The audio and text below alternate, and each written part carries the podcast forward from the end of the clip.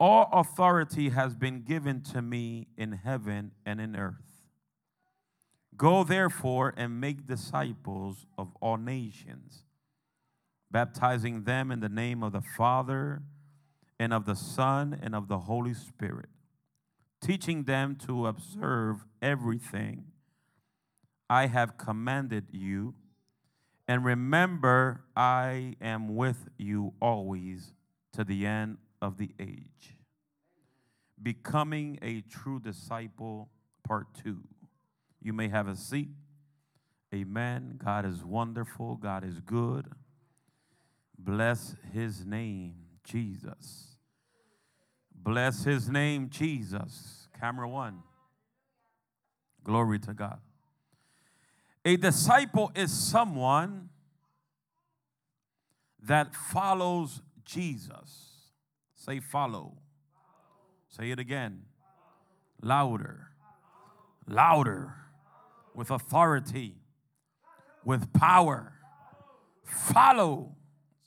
A disciple is someone who follows Jesus.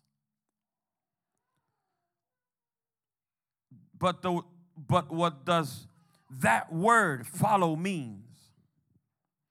It means draw your attention to for explic- explication that springs from the word follow for this fresh fisherman and then by extension for us.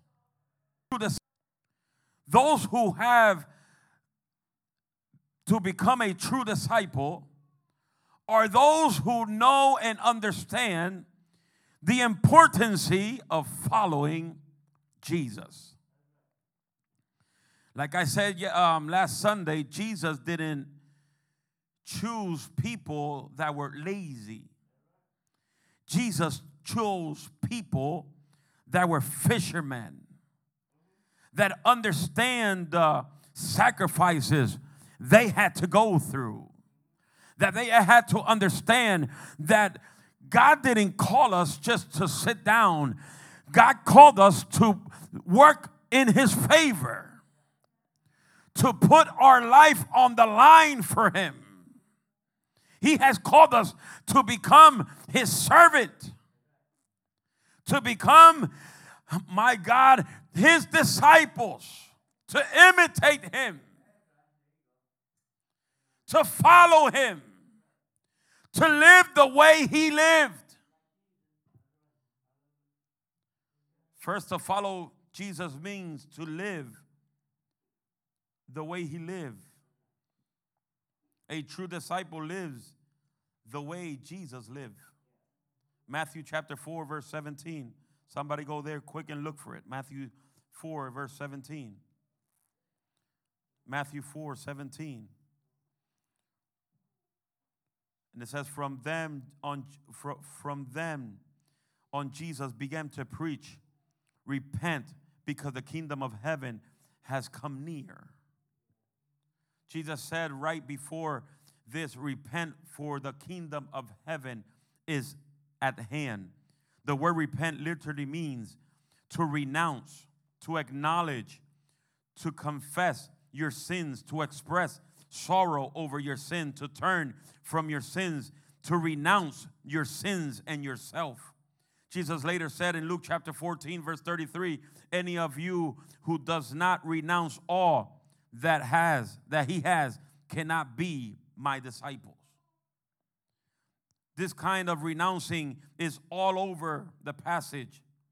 If you think about being a true disciple, you have to understand that you, when you come to Christ and you repent from your sins, you start a path, a process of becoming a disciple of Jesus Christ.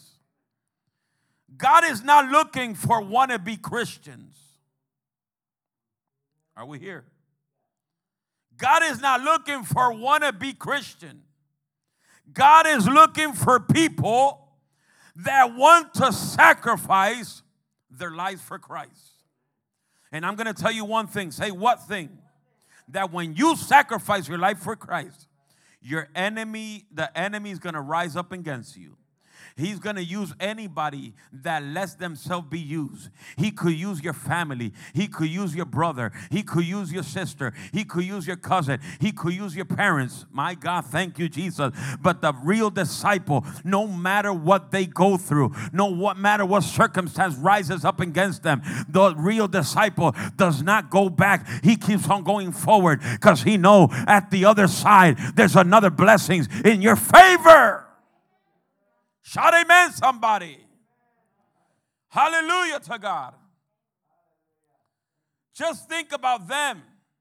Just think for a minute. The Bible says, for you to become a disciple, you have to renounce your own self. Hello? The Bible says, if you want to come to me, renounce yourself, carry the cross, and follow me. The cross is not the heavy thing. The cross is not the heavy thing to carry. The difficult thing is to renounce what your flesh wants. My God, people are sleeping this morning the hardest thing in the becoming a disciple is renouncing what your flesh wants. What does your flesh want? Doesn't like to pray? What does your flesh want? Doesn't like to read the Bible? What does your flesh want? Doesn't want you to come to church? What your flesh wants? Ah, you just go to church when you feel like it. But you could work seven days a week. My God, I feel the anointing. You could work five days a week and you can't come to church to worship God because the devil tells you don't go to church. You're tired because you work too much. My God, thank you, Jesus. That's where your faith is being te- tested when you are going through the most hardest time of your life, where the weight is over your shoulders that you cannot fight anymore. That's what God wants, that you cannot fight the battle. God wants you to let him fight the battle. Exodus chapter 14, verse 14 says, Let me let me fight the battle. You be still, that I will fight for you. No weapon formed against you shall prosper. Say amen, somebody. Say amen, somebody. Jesus left his throne in heaven to come save the world. But let me tell you something. There, there, in, in, in Jesus Christ, in his kingdom, there's protocol. For God, his Father, to give him power and authority over heaven and earth, he has to understand what's the importance of obedience. And Jesus had to obey his Father in heaven. Hello. Because the kingdom of heaven has protocol. The kingdom of heaven has authority, and the kingdom of heaven has rules. I'm getting hot. Ooh, I feel it. I don't know if y'all feeling it, but I feel the power. And God told his son in chapter 28 of book of Matthew, he told him, Go and make disciples. Jesus didn't come to this world to sit down. He ministered for three years and three years and a half. And he guided his disciples, the people that he chose, the 12 guys that he chose, the 12 fishermen that he chose, he chose them not to be sitting down. Why did he chose them? Because they know what was to fight in the midst of the storm. He know they knew what was to be in the middle of the ocean, in the midst of a hurricane, in the midst of a storm. He knew that these 12 people could resist in the midst of any atmosphere that changes in the world. My God, thank you, Jesus. That's why Jesus chose them. Why he didn't go to choose lazy people? Because God doesn't want lazy people in church. The church is full of lazy people. The church is full of people that don't want to do anything for God. The church is full of people that all they come is to gossip. And talk bad about somebody. Talk bad about the type of clothes that people are wearing. Talk bad about the type of hairstyle they have. God didn't call you to come to church to look at somebody and to criticize or, or gossip against them. God called you to come to church to worship His name, to raise His name up, up high, to give Him glory, to give Him the honor, because you are alive today, because He can give you life and eternal life in Him.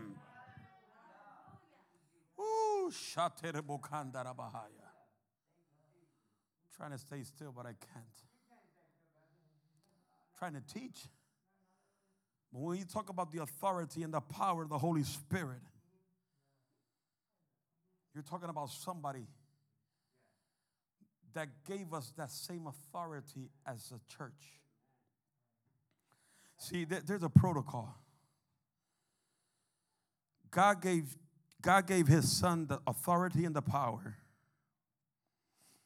And Jesus, through the Holy Spirit, gave the church the power and the authority. But there's protocol. See, God gave his son Jesus the power and the authority over heaven and, and, and the earth. Jesus walked around the world for three years and a half and ministered the gospel, casting out demons, healing the sick for three years and a half. He walked the world ministering in different places, but he had to form disciples because Jesus couldn't do everything. Jesus couldn't do everything. Jesus couldn't be in every city, in every in every nation. That's why he had to form people. So the people, his disciples, could do the same thing that he did. Are we here? Are we here?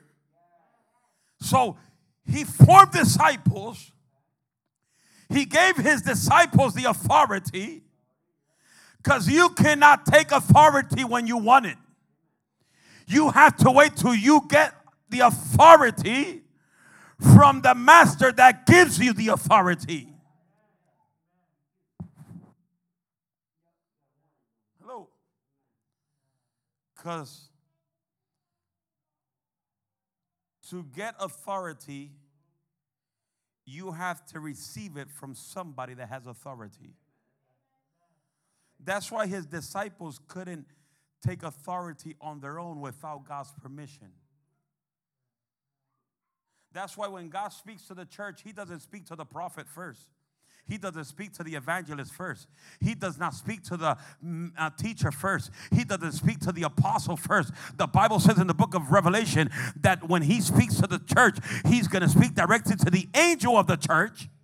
And who's the angel of the church? The pastor. And the pastor is the one that delegates authority over the church through the Holy Spirit. Are we here? Are we here? My God, thank you, Jesus. My God, thank you, Jesus.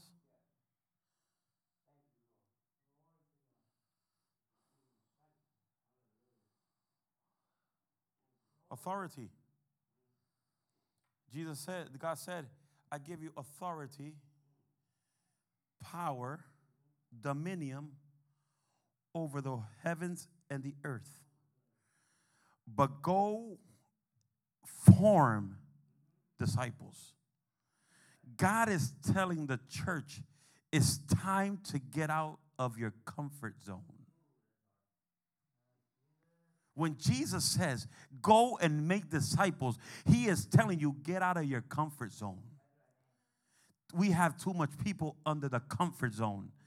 I'm fine. I'm blessed. I'm good. I got a great job. I got a good house. I got a good family. I don't have to do anything. And the people around you are being lost.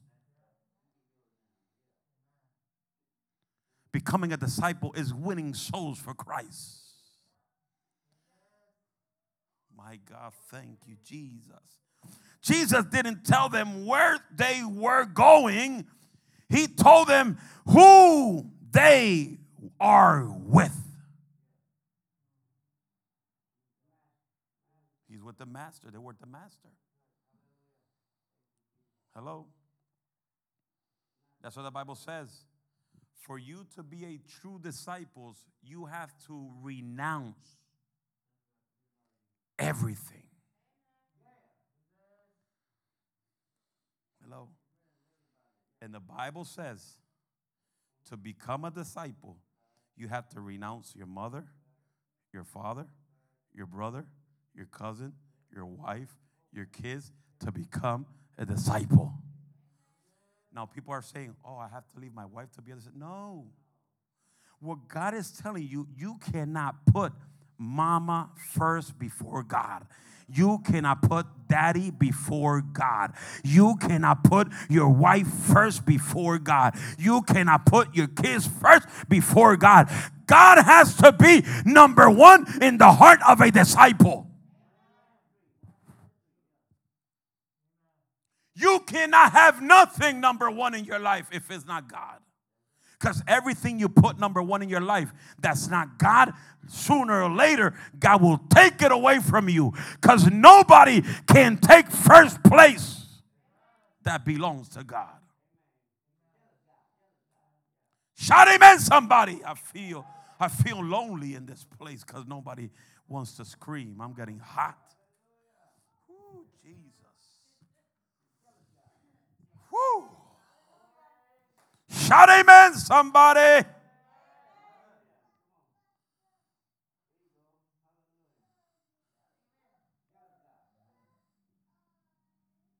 You will rarely see what God is willing to do in secret until you see what you are willing to do in public. Should I repeat that? You will rarely, rare, rarely see what God is willing to do in secret until he sees what you are willing to do in public.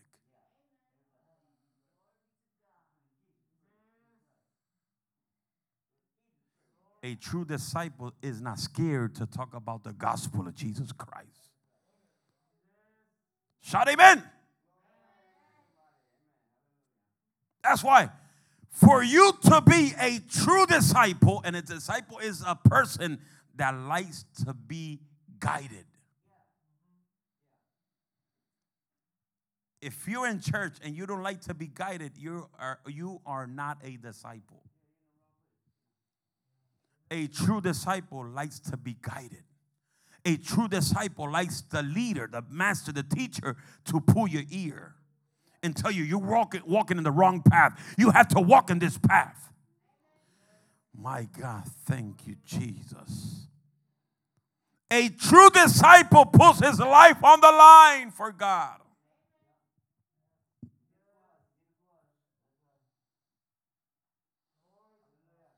The problem we have with these type of disciples, this want to be disciple these days, is that the disciples wants everything to come to them and not sacrifice themselves to do God's work.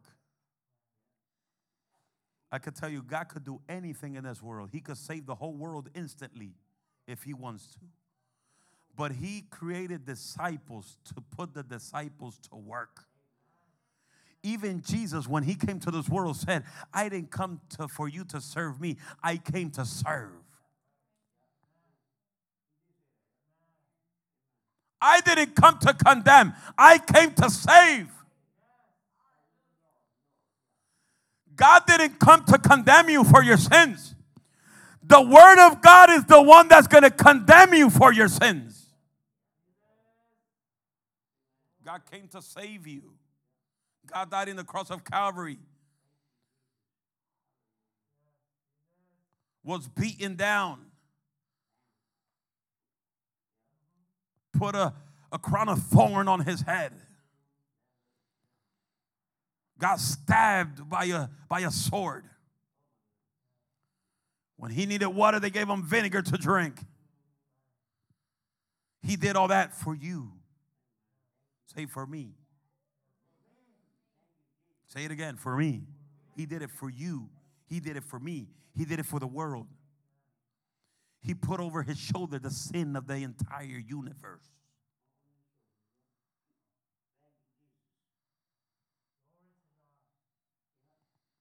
A true disciple is that is somebody that comes out of their comfort zone.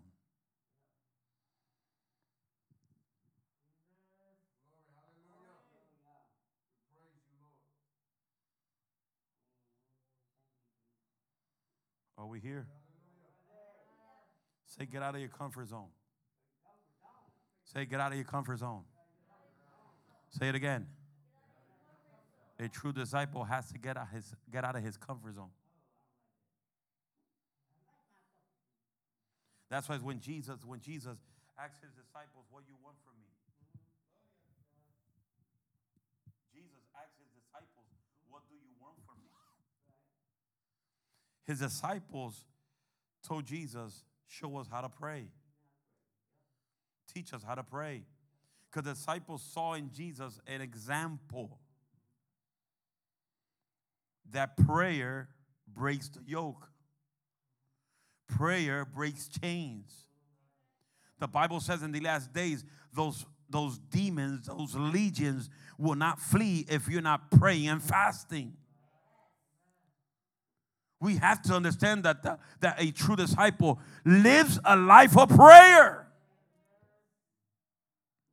Because when you live a life of prayer, God will open his heavens on your favor and he will reveal himself to you. What does Jeremiah chapter 33 says? Somebody look for it. Jeremiah chapter 33 verse 3 says. Come on, somebody say it louder. Jeremiah chapter 33 verse 3. 33 verse 3. 33 verse 3. What does it say? What does it say? Call to me, and I will answer you and tell you great and incomprehensible things that you didn't know. Jeremiah was telling, hey, you want his revelation? Call unto him. You want his wisdom? Call unto him. You want a miracle? Call unto him. You want your family saved? Call unto him. That he will reveal to you things that you have never expected to see. But how you want revelation of God, how you want wisdom of God when you don't live a life of prayer. I could tell you one thing, brothers and sisters. I have 46 years of age. I was born and raised in church, but church didn't grow in me. I have to grow in church. Are we here today? And I went in my younghood in, a, in, in, in different situations. I got filled one time with a spirit of rebel, rebel, um, rebellions seeing what my parents been going through, seeing people betraying them, seeing people say, Pastor, we love you, and behind their back they used to stab them, being traitors, hypocrites, liars. And I grew up with a spirit of rebellious. I didn't want to know about the gospel. I always told God, I'm not going to preach your gospel for me to suffer what my parents suffer, I'm not preaching the gospel. Prophets always used to come to me say, "You have a ministry," and I used to tell them very nice and laughing and a smile, "Tell your mother that's going to have a ministry."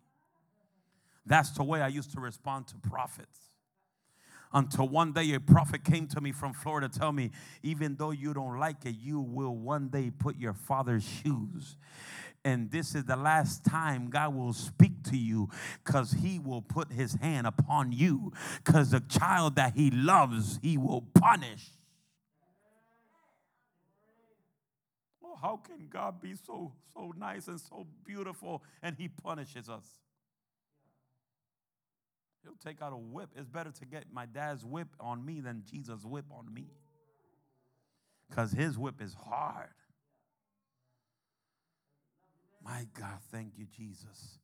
And I had to go, go I had to go to different um, atmospheres in my life, different, different um, processes in my life.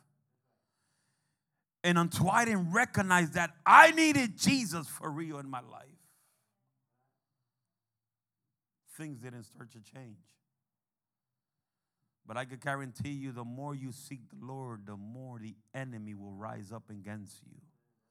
Because the one that doesn't want you to become a true disciple is the devil. The one that doesn't want you to, to become a true man and woman of God is the devil.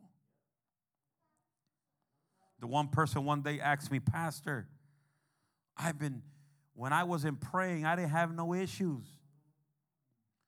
When I was in fasting, I didn't have no type of issues.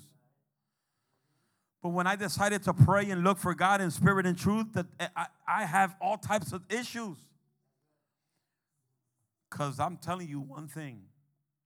In the moment you say, as a true disciple, I'm going to look for God, I'm going to get into his kingdom, I'm going to pray more than I ever prayed in my life. I'm going to fast more than I ever fasted in my life. You, I'm going to guarantee you that the, the pits of hell is rising up against you. He could use anybody.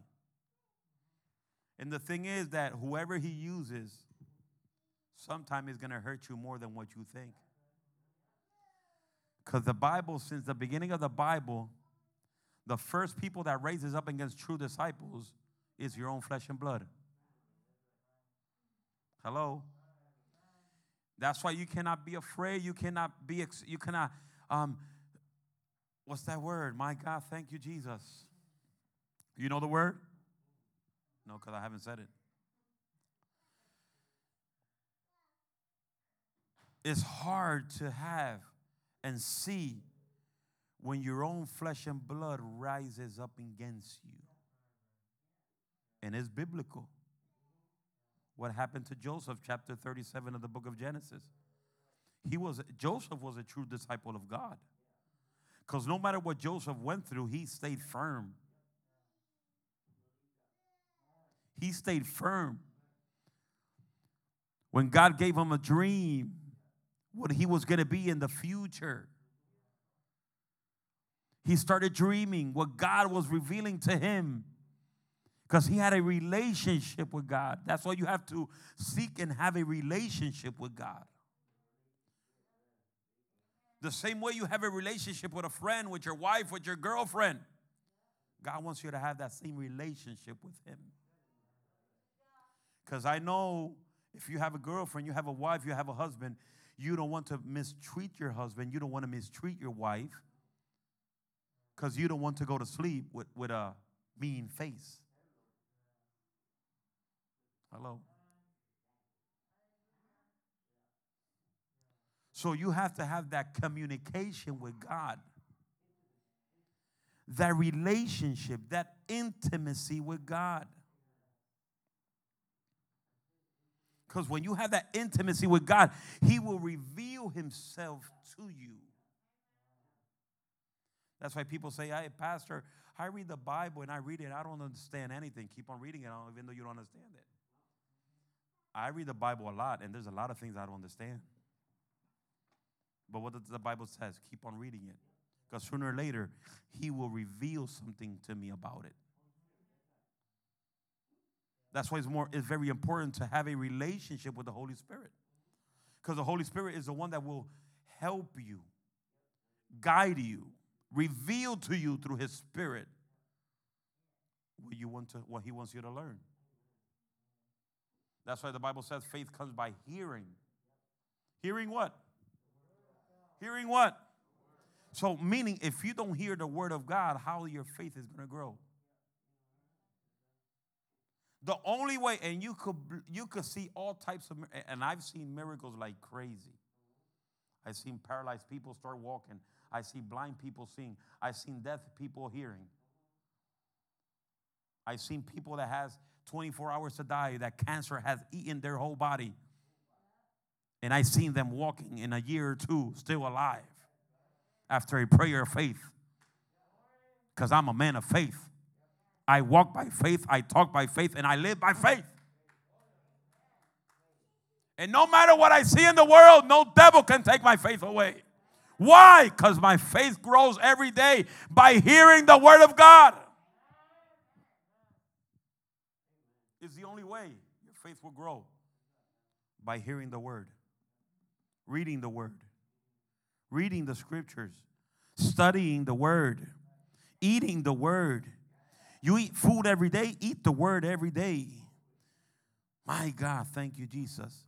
But seek first the kingdom of God and his righteousness, and all these things will be provided for you. Romans chapter 8. Let's go to Romans. Romans chapter 8. Or Romans chapter 10. Let me see. I'll tell you right now, very quickly. Glory to Jesus. Glory to Jesus. Jesus, hallelujah. I'm looking for the verse where it says, faith comes by hearing. I think it's Romans or Corinthians. Glory to Jesus.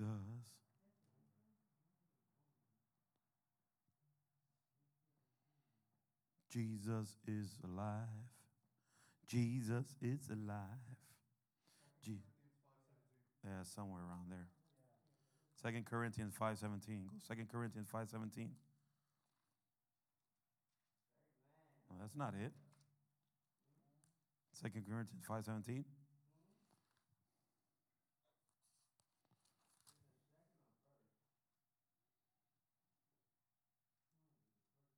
No, that's not it. That's if you're a new creation in Christ, all things are old and you become a new person. Faith comes by hearing.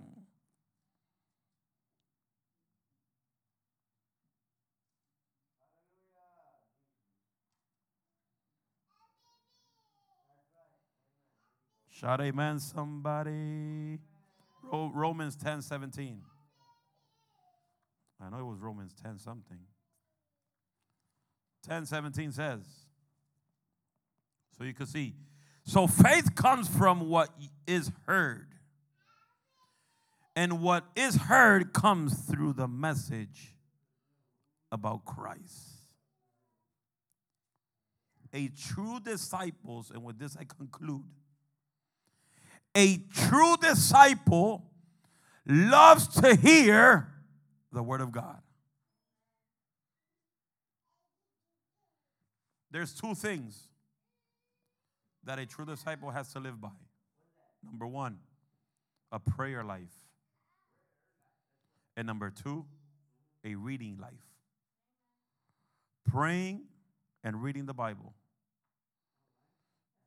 gives you strength to understand the importance of becoming a real, true disciple. Amen. May God continue to bless you, prosper you, give you health every single day of your life. Next week, we continue with part three. Amen. Give God a big round of applause.